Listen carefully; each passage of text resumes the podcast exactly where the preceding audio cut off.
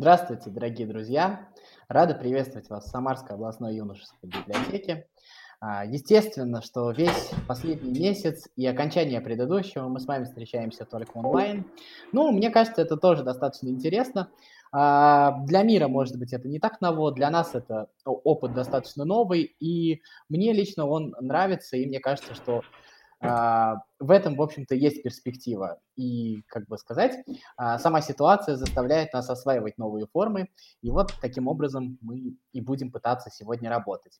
Ну, соответственно, первая декада апреля заканчивается, а, послезавтра уже будет 12 апреля, это День космонавтики, и, естественно, мы каким-то образом должны вспомнить этот момент, и поэтому сегодня будем говорить именно о космосе. Это не единственная лекция, которая будет сегодня о космосе. А, подробнее я дальше расскажу, а, чего еще ждать. Но давайте начнем а, с того, что я представлюсь. Меня зовут Федор Замыцкий. Я организую и провожу мероприятия в Самарской областной юношеской библиотеке. А, по специальности у меня я заканчивал магистратуру по международной экономике, и тема рынок космических услуг – это основная тема моего диплома. Так что, в принципе, ну, как бы э, достаточно долго занимался этой темой, и поэтому буду говорить. А также сегодня не один, а мне технически помогает и некоторые моменты будет подсказывать. Сегодня со мной а, Виктор Николькин, а, так скажем, занимается техническим обеспечением этой трансляции. Вот. А, с чего, стоит, э, с чего стоит начать вообще, когда мы говорим о рынке космических услуг? В какой момент вообще появляется рынок и что такое космические услуги? Ну, наверное, а, рынок появляется тогда, когда в какой-то сфере появляются новые игроки. Ну вот э, э, Сергей Павлович Королев, мы, конечно, все вспоминаем и помним э, добрыми словами Юрия Гагарина, но Сергей Павлович Королев – это основатель, по сути дела, а, один из первых людей и человек, который сделал, сделал наверное, больше всего а, для освоения космоса в нашей стране так скажем, зародил советскую индустрию космоса. И с какого момента считать запущенным, с какого момента считать а, существующим рынок космических услуг. С того момента, как человечество попало в космос, ну тоже сложный вопрос. С того момента, как человек попал в космос, или с того момента, как в космос, например, попал первый спутник, или с того момента, как в космос попали первые живые существа. Ну, это белка и стрелка, они на самом деле были не первые живые существа, которые оказались в космосе, они были первые живые существа, которые оттуда вернулись. Но это не совсем а, имеет отношение к нашей теме. Ну, наверное, рынок а, характеризуется наличием нескольких э, участников, да, и поэтому мы можем а, говорить, наверное, о том, что а, отношения какие-то международные в космической сфере начались задолго до появления, так скажем, человека в космосе, потому что и Соединенные Штаты Америки принимали участие в этой космической гонке, так называемой, и даже Германия до определенного момента участвовала и были там свои разработки. Но это все еще никаким образом нельзя назвать рынком, потому что, а, ну, по сути дела, а, кроме, так скажем, информационного товара, вот именно услуг или товаров, а, что характерно для рынка, в данном случае не производилось. И именно отсчет рынка мы можем начинать с вами тогда, когда производятся какие-то товары, то есть когда в этой сфере происходит какая-то польза, и мы а, можем говорить о том, что кто-то зарабатывает деньги за счет а, производства дополнительной полезности для, а, так скажем, общества. Я и вот первый спутник Советский Союз запустил в 1957 году, а уже в 1962 году был запущен первый частный космический тому, что в 1964 году в Токио Олимпиада а, ну, как бы Олимпиада, Олимпиада, причем она тут, вы скажете, ну, на самом деле, Олимпийские игры, эти Олимпийские игры транслировались уже по спутниковому телевидению, то есть а, сигнал передавался на спутнике, и большая часть спутников, которые обслуживали вот именно тот сигнал связи с а, трансляцией с Олимпиады в Токио, это уже были частные спутники. А, в основном, конечно, это были а, спутники американские, но на тот момент уже и другие игроки подтянулись, об этом тоже поговорим. Вот, а, это историческая часть этого момента. Соответственно, в 70-х э, годах свои космические аппараты начинает запускать Китай, в 90-е начинает запускать Европейский Союз, и попутно с этим, а, естественно, начинают попадать туда частные аппараты. Ну, каким образом это происходит? Это происходит а, не совсем частный аппарат. Естественно, частные компании не а, разрабатывают эти спутники. Естественно, частные компании просто приобретают право пользования. То есть государство запускает а, спутник, а частная компания а, платит государству за то, чтобы, ну, к примеру, использовать его для сигнала своих а, допустим, телевизионных тарелок. Спутниковое телевидение 80-е 90-е годы уже было достаточно развито. Вот. А, что происходит дальше? В 98 году в Штатах подписывается а, закон, а, точнее не закон, это была такая бумага, а, дорожная карта о содействии частному, частным компаниям в космосе. А, на самом деле, вот мы когда учились в университете, нам все время, а, мы как раз попали на расцвет частного космоса, поступал я в 2011 году, и нам все время рассказывали про то, что, а, ну, как бы частные компании в космосе, тогда уже появился Илон Маск, тогда уже появились какие-то первые частные компании, о которых мы сегодня будем говорить. Вот, а это, ну, так скажем, утопия, это маловероятно. Но как, какой здесь потенциал? Ну, допустим, вот сейчас а, у нас тут несколько графиков, о которых мы можем говорить. А, я вот сейчас Витю попрошу прямо их а, медленно, а, там, по пару минуток каждый вот пролистывать. Я пока а, буду рассказывать, как это все происходило. А, но, допустим, а, для чего вообще нужны космические услуги? Что они вообще собой э, подразумевают? Ну, смотрите, а, я писал диплом вообще по именно космическим перевозкам, и меня интересовали на тот момент, когда я занимался этой темой, именно э, пусковые услуги, то есть э, то, когда запускают какие-то свои космические аппараты. И начало 20 века характеризуется тем, что уже э, частные компании разрабатывали свои аппараты, и за счет государственных носителей, э, российских, американских на тот момент, они э, запускали свои носители на орбиту.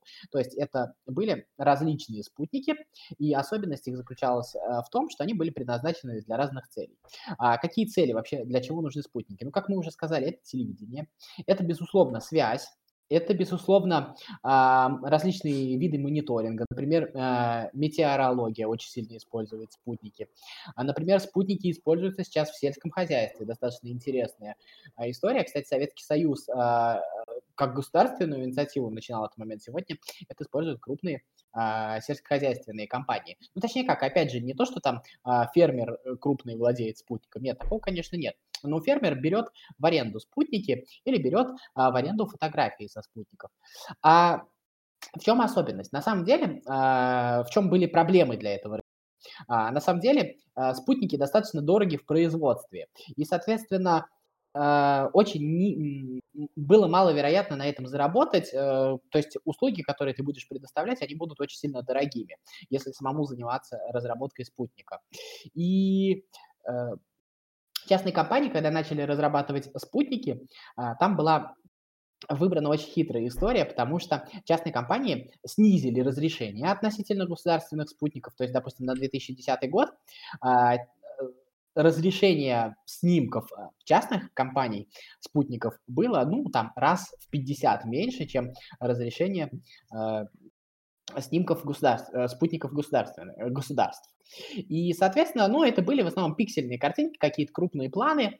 Но что предложили частные компании? Они в силу своих ресурсов, то есть у многих из них были, например, сервера, а, это большие IT-компании, кто в тот момент уже присутствовали, и эти сервера а, помогали делать такую вещь, как частое обновление фотографий, то есть оказывалось, что не во всех сферах нужна высокая детализация, а нужна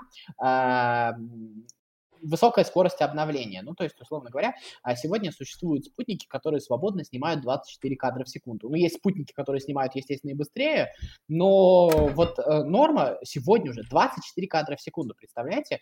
Э, первый спутник э, от, отсылал на Землю э, один кадр, если я не ошибаюсь, около двух часов он приходил на Землю. То есть э, сегодня уже можно просто полноценную картинку снимать. Естественно, это картинка в низком разрешении, естественно, все это ссылается э, опять же, для общих планов, но а, метеорология, сельское, сельское хозяйство, а, прочие другие наблюдения, они, безусловно, очень сильно нужны. Вот, допустим, когда вы заходите в Google Maps, а, вы видите общий план. Естественно, общий план, он берется с одного спутника, а когда вы увеличиваете картинку, да, приближаете, соответственно, картинку вам дает уже другой спутник. Соответственно, таким вот образом, когда мы можем смотреть общие планы, не используется мощность а, самых мощных спутников, а используются а, более простые спутники. Вот, но спутники, это, естественно, не единственная часть э, рынка космических услуг, потому что а, мы тут переходим а, к такой вещи, как космические перевозки. В чем была проблема космических перевозок и в чем а, была возможность для частных космических компаний? А, государство ну, в силу определенных причин, в общем-то, в экономике достаточно подробно расписано, почему это происходит. А государство волнует текущий результат. Не всегда государство, государство волнует эффективность. Соответственно, частные компании могли подумать о том, а, как увеличить эффективность, то есть как удешевить э, э, запуск. То есть, ну, к примеру, сегодня э, компания SpaceX может доставлять спутники ой, простите меня, спутники, может доставлять грузы на орбиту стоимостью там, ну, буквально 20 миллионов долларов за килограмм. А, Еще не так давно эта сумма там была в 20 раз выше, то есть 20 лет прошло для того, чтобы сохранить, э, сократить эту сумму, и, соответственно, а, эта сумма будет э, все больше и больше а, спускаться вниз. То есть как, как это происходило? Ну, давайте так. А, естественно, отбрасывалось все лишнее, отбрасывалось все ненужное. Естественно, экономили на разработках. Ну, то есть а, большее количество людей, э, точнее, меньшее количество людей с более высокой производительностью над этим работало. Тоже достаточно интересный момент. Ну, вообще, на самом деле, когда в какую-то сферу приходит частная инициатива, эффективность этой сферы очень сильно повышается. Это рыночная закономерность. Наверное, есть какие-то исключения, но если честно, я вот много всего смотрел, много всего читал, я даже а, в этом смысле не встречал каких-то конкретных примеров, может быть, а, полуситуации, но на самом деле происходит именно так. А что сейчас происходит э, на рынке космических услуг? Естественно, наибольшее количество коммерческих э, услуг космических, естественно, происходит в США. А, потому что, ну, там самая развитая рыночная экономика, это, в общем-то, неудивительно. Естественно, самый Второй по перспективности регион в этой сфере, естественно, считается Юго-Восточная Азия. Это, наверное, сейчас вообще один из самых перспективных регионов. Это а, Китай, это Япония, это Южная Корея. Там тоже запускается достаточно большое количество аппаратов. Естественно, у всех есть очень разные там планы, у всех есть разные а, перспективы, как это осваивать. Ну, что произошло, на самом деле, чем характерны десятые годы нашего вот века, там 2012-2013 год, начали а, первые компании а, выходить на биржу, выходить на инвестиционные конкурсы, а, выходить и получать а, первые инвестиционные пакеты. То есть а, выходит компания, говорит то, что у меня есть такой-то, такой-то проект, я хочу сделать то-то, то-то, и получает на это деньги. Ну вот, например, есть проект «Космический лифт», это очень интересная идея так скажем, а, японской компании, и они до сих пор, у них, а, они собрали уже нужное количество денег, они до сих пор, в принципе, а, не отрицают того, что они это собираются делать, они обещают к 2050 году постро, построить лифт на орбиту. Как это будет происходить, пока, честно говоря, с трудом представляется, но люди дают на это деньги, то есть э, люди верят. Мне кажется, тут еще играет элемент романтики, потому что ну, потому что как э, не будет играть элемент романтики, потому что мы всегда, мы с детства, мы воспитаны на том, а, что мы хотели покорять космос. Вот, это э, тоже достаточно интересная вещь. Есть э, очень такие компании, э, корабль New Shepard, английской компании принадлежит. Э, его идея заключается в том, точнее, там какая была история? Там, значит, купили старую какую-то советскую разработку, которую бросили. Э, в итоге, естественно, переоборудовали, инженеры там помозговали, подумали, и, в общем-то, этот корабль уже запускали, он, правда, летал только в стратосферу, не совсем космос, но в целом а, тоже достаточно успешно. Естественно, сфера, о которой мы все время слышим, которая на самом деле пока не велика, но на самом деле, мне кажется, она одна из самых перспективных, это сфера а, туризма. Ну, потому что а, за это люди готовы платить деньги. Единственный вопрос, то, что та цена, по которой сейчас это предлагается, естественно, ее могут позволить себе немногие, и этот момент тормозит сферу. Ну, естественно, если мы а, дождемся того, что стоимость одного запуска снизится, то, соответственно, можно надеяться и на такие вещи, как а, космический туризм за более приемлемые деньги. Опять же, это, естественно, будет не для всех, но как минимум это достаточно интересно. А какие еще есть перспективные направления в космических услугах? Естественно, есть а, перспективное направление, это всемирный интернет, то есть когда планируется то, что а, по небу будет летать такое большое количество роутеров условно, они будут раздавать Wi-Fi, и все будут прекрасно этим интернетом пользоваться. В общем, этим проектом владеют, э, э, и об этом проекте мечтают достаточно много компаний, естественно, SpaceX та же самое занимается, естественно, а, Google, у Google есть такие интересы, естественно, и Apple там что-то пыталась, то есть а, там достаточно бурно идет направление бурно идет работа в этом направлении, и мне кажется, это тоже достаточно перспективно. Что из этого получится? Я думаю, что рано или поздно получится. Ну и, соответственно, чтобы привлекать новые транши инвестиций, транши инвестиций нужно естественно, заявлять какие-то громкие цели, типа полетов на Марс или типа там туризма на Луне, санаториев каких-нибудь, э, господи, санаториев, что я говорил. Ну вот, и Естественно, а, такие проекты существуют, э, люди получают на это деньги. Вот в 2016 году это был первый год, когда космические компании частные получили меньше денег, чем в предыдущем году. То там вот у нас в табличке, в одной из табличек это было отражено. Вот, а они получили впервые меньше денег, чем в предыдущем году, но а, сейчас трудно собрать совокупные данные за 17-18 год, к сожалению, мне это не удалось, но насколько я знаю, что ситуация снова пошла вверх. Достаточно интересный момент. Вот. А, кто из крупных игроков а, вообще интересуется сферой космоса? Ну, во-первых, это а, Boeing и Lockheed Martin. Вообще, на самом деле, а, это достаточно интересная сфера, потому что когда появилась а, частная космонавтика, а, на самом деле там, э, несмотря на весь романтизм, романтизм, она условно частная, в России бы сказали квази-частная, потому что а, в основном вся эта частная инициатива, она, естественно, конечно, зависит от государственных заказов. И Boeing и Lockheed Martin это были компании, которые, в общем-то, ну, точнее, это, по сути дела, та компания, которая а, владела ну, практически 100% государственных заказов США. А, что изменилось а, с приходом Илона Маска, про которого мы сейчас будем говорить? А, изменилось именно расклад вот этих вот сил, потому что Илон Маск, мы много про него чего знаем, я думаю, что не стоит еще раз его рассказывать биографию и все такое, но там потрясающая история заключается в том, что Илон Маск а, это человек, который действительно сделал а, частный, для частной космонавтики, ну, в каком-то смысле больше, чем другие компании, именно а, снизив стоимость запуска, потому что там была проделана большая работа. И главный показатель того, что это действительно произошло, это то, что а, Boeing и Lockheed Martin э, стали терять а, государственные заказы. Вот это вот очень важная история, а, потому что когда не хватает. Когда компания, которые получали государственные заказы достаточно а, в большом количестве, а, перестают их получать, ну, значит, либо сфера интересов поменялась. Кстати, Илона Маска обвиняли там в том, что он дружит с Обамой, то, что там какие-то связи, еще что-то. Ну, естественно, там были э, заказные статьи, наверное, я не знаю, как это происходило. Вот. Но, соответственно, сейчас вот э, в США, так скажем, власть радикально изменилась, и при всем при этом Илон Маск получает продолжает получать большое количество заказов от НАСА. И сегодня SpaceX владеет, ну, примерно до 40% рынка частных запусков. То есть э, у них есть свой космодром, ну, представляете, 40% не от американского рынка, а от всего рынка, 40% от всего рынка запусков они сейчас принадлежат SpaceX. Конечно, колоссальная э, цифра, огромная цифра.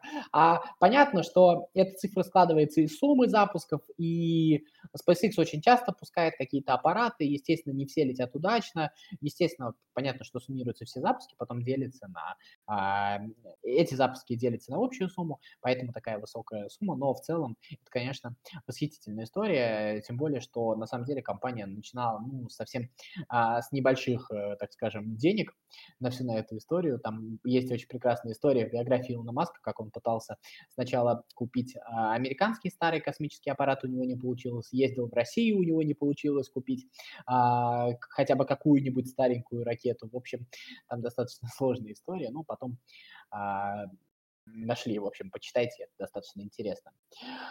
Вот, это что касается А, ну и главный, наверное, сейчас конкурент, на самом деле, о котором мы не слышим, но который достаточно много делает а, для того, чтобы осваивать космическое пространство, это Джефф Безос, это владелец компании Amazon. А, естественно, его интересует история со всемирным интернетом, потому что тот, кто ее завоюет, естественно, ну, станет лидером, так скажем, и финансовым тоже на ближайшие годы, хотя Джефф Безос, он и сейчас такой, ну, зачем останавливаться. Соответственно, а, есть э, определенные разработки в этом направлении. Естественно, Amazon тоже разрабатывает свой космический аппарат. Единственное, то, что у них а, достаточно мало данных, и там вот, если даже посмотреть, там постоянно меняется название этого аппарата, то есть там достаточно тяжело а, найти, что это конкретно за аппарат, но а, в целом Amazon а, в этой истории достаточно серьезно участвует. Это, мне кажется, замечательно. Вот, если подводить итоги вообще разговора о рынке космических услуг,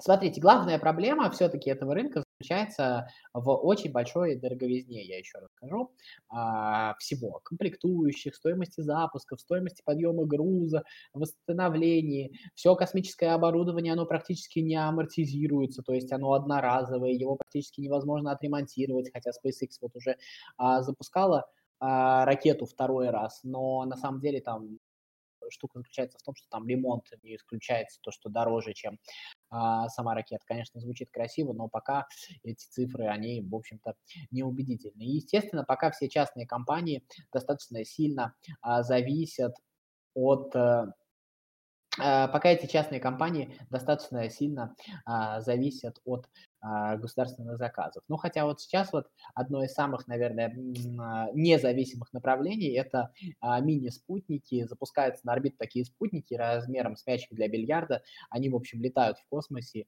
И, ну, у них разные задачи, но основная, про которую я знаю, они отслеживают и диагностируют работу больших спутников. И, в общем, эти аппараты, там даже какие-то такие простые аппараты, которые умеют даже починить, условно говоря, своего большого брата.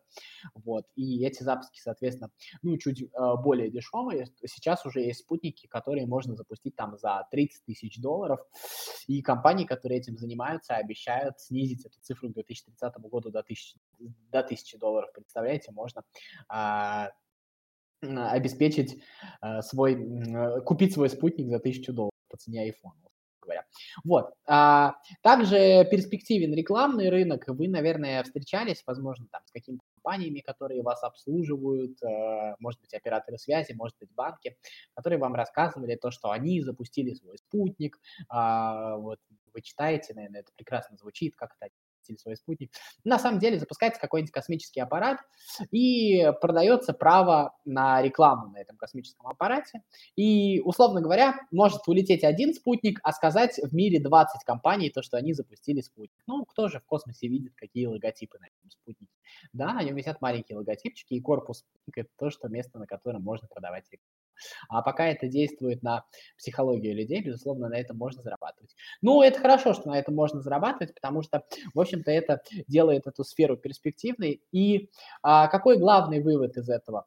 А, по окончанию космической гонки а, между США и Советским Союзом, в общем-то, еще до так скажем, прекращения существования Советского Союза, в общем-то, и в США, и в Советском Союзе свои космические программы немножечко подсвернули. Ну, то есть человечество в каком-то смысле разочаровалось в космосе, и, в общем, ну, стало понятно, что все это дорого, и ловить там нечего, и Луна просто камень, и что там делать.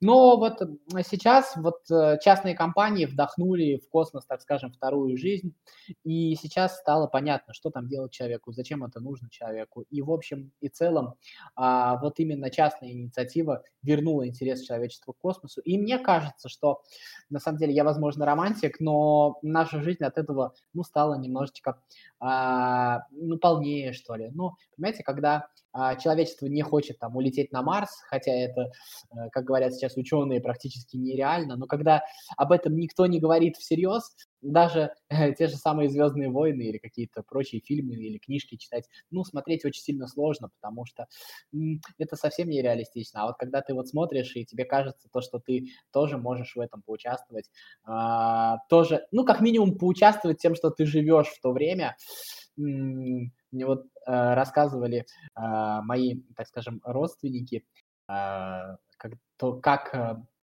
а, вообще происходило, как восприняли люди объявление о том, что человек а, попал в космос, вообще о первом запуске человека в космос, о том, как он вернулся. Это реально была история, которую люди, несмотря ни на какие моменты в своем состоянии, они реально, а, в общем, чувствовали себя соучастниками всего этого. И когда сегодня а, Илон Маск говорит нам, что он покорит Марс, ну, может быть, это и нереально, но очень сильно хочется ему верить. Поэтому спасибо частным компаниям за это. А рынок космических услуг – это рынок, от которого мы все можем приобрести и в плане интернета, и в плане связи, и в плане каких-то прочих вещей. Поэтому мы пожелаем его раз... ему развития. Я сейчас буду заканчивать. А, меня зовут Федор Замыцкий. Подписывайтесь на а, группу Буксити в Самарской областной юношеской библиотеке. Здесь сейчас выкладывается очень много интересного контента, который вы можете смотреть, слушать. Вот, ставьте лайки, оставляйте комментарии. А, спасибо Виктору Николькину, который технически помогал обеспечивать эту запись. И всего вам хорошего. Читайте книги.